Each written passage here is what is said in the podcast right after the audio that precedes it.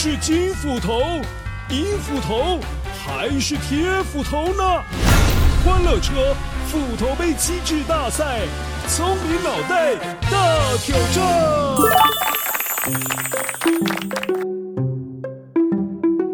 嗨，乖乖，我是今天的关主，也就是说故事的维多叔叔。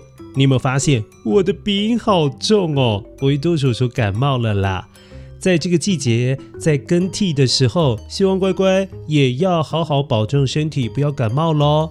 那维多叔叔曾经在泰雅族传说射日成月，曾经说过这段话：古代传说当中，金色乌鸦，简称金乌。是太阳的另外一个名字哦。接下来就要请问乖乖，关于太阳的说法，究竟是金斧头还是铁斧头，又或者是银斧头？哪一把斧头说的才是正确的答案呢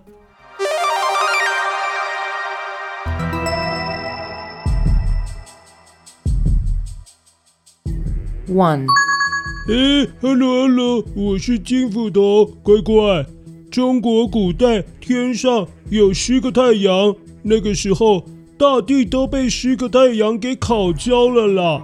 后来嫦娥的丈夫，也就是后羿，为了要拯救老百姓们，一口气咻咻咻咻咻射下了九个太阳，才剩下了现在如今这个唯一的太阳哦。Two。Hello Hello，乖乖，银斧头在这边，要选我哦，乖乖。日本的太阳之神叫做天照大神，她可是一位女神哦。而天照大神的弟弟就是月亮神。有一次，他们姐弟俩大吵一架，因此彼此赌气之后，太阳跟月亮就再也不相见了。因此，你不会在同一个时间看到太阳跟月亮同时的存在哦。Three，嘿嘿，乖乖，我是铁斧头。在希腊神话当中，阿波罗是光明之神，又称太阳神。但是很多人不知道，阿波罗其实也是一个音乐家。有些阿波罗的神像手上是拿着七弦的里拉琴哦，代表着他是会弹琴的。好了，乖乖，现在维多叔叔给你一点时间，让你选择一下，究竟哪一个答案才是对的呢？维多叔叔待会就要来揭晓答案哦，你赶快选择吧。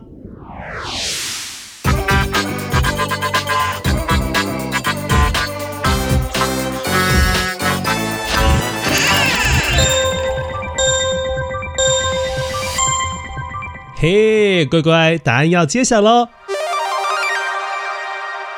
今天又是金银铁斧头，说的都是正确的答案。在传说当中，后羿确实射下了九颗太阳，保留了现在我们看到头顶上的那一颗太阳。另外，天照大神是日本传说当中的太阳神，他的弟弟就是月亮神，而太阳神跟月亮神。因为吵架，所以就再也没有见过面了。因此，你在白天的时候不会看到月亮啊，然后晚上的时候也不会看到太阳。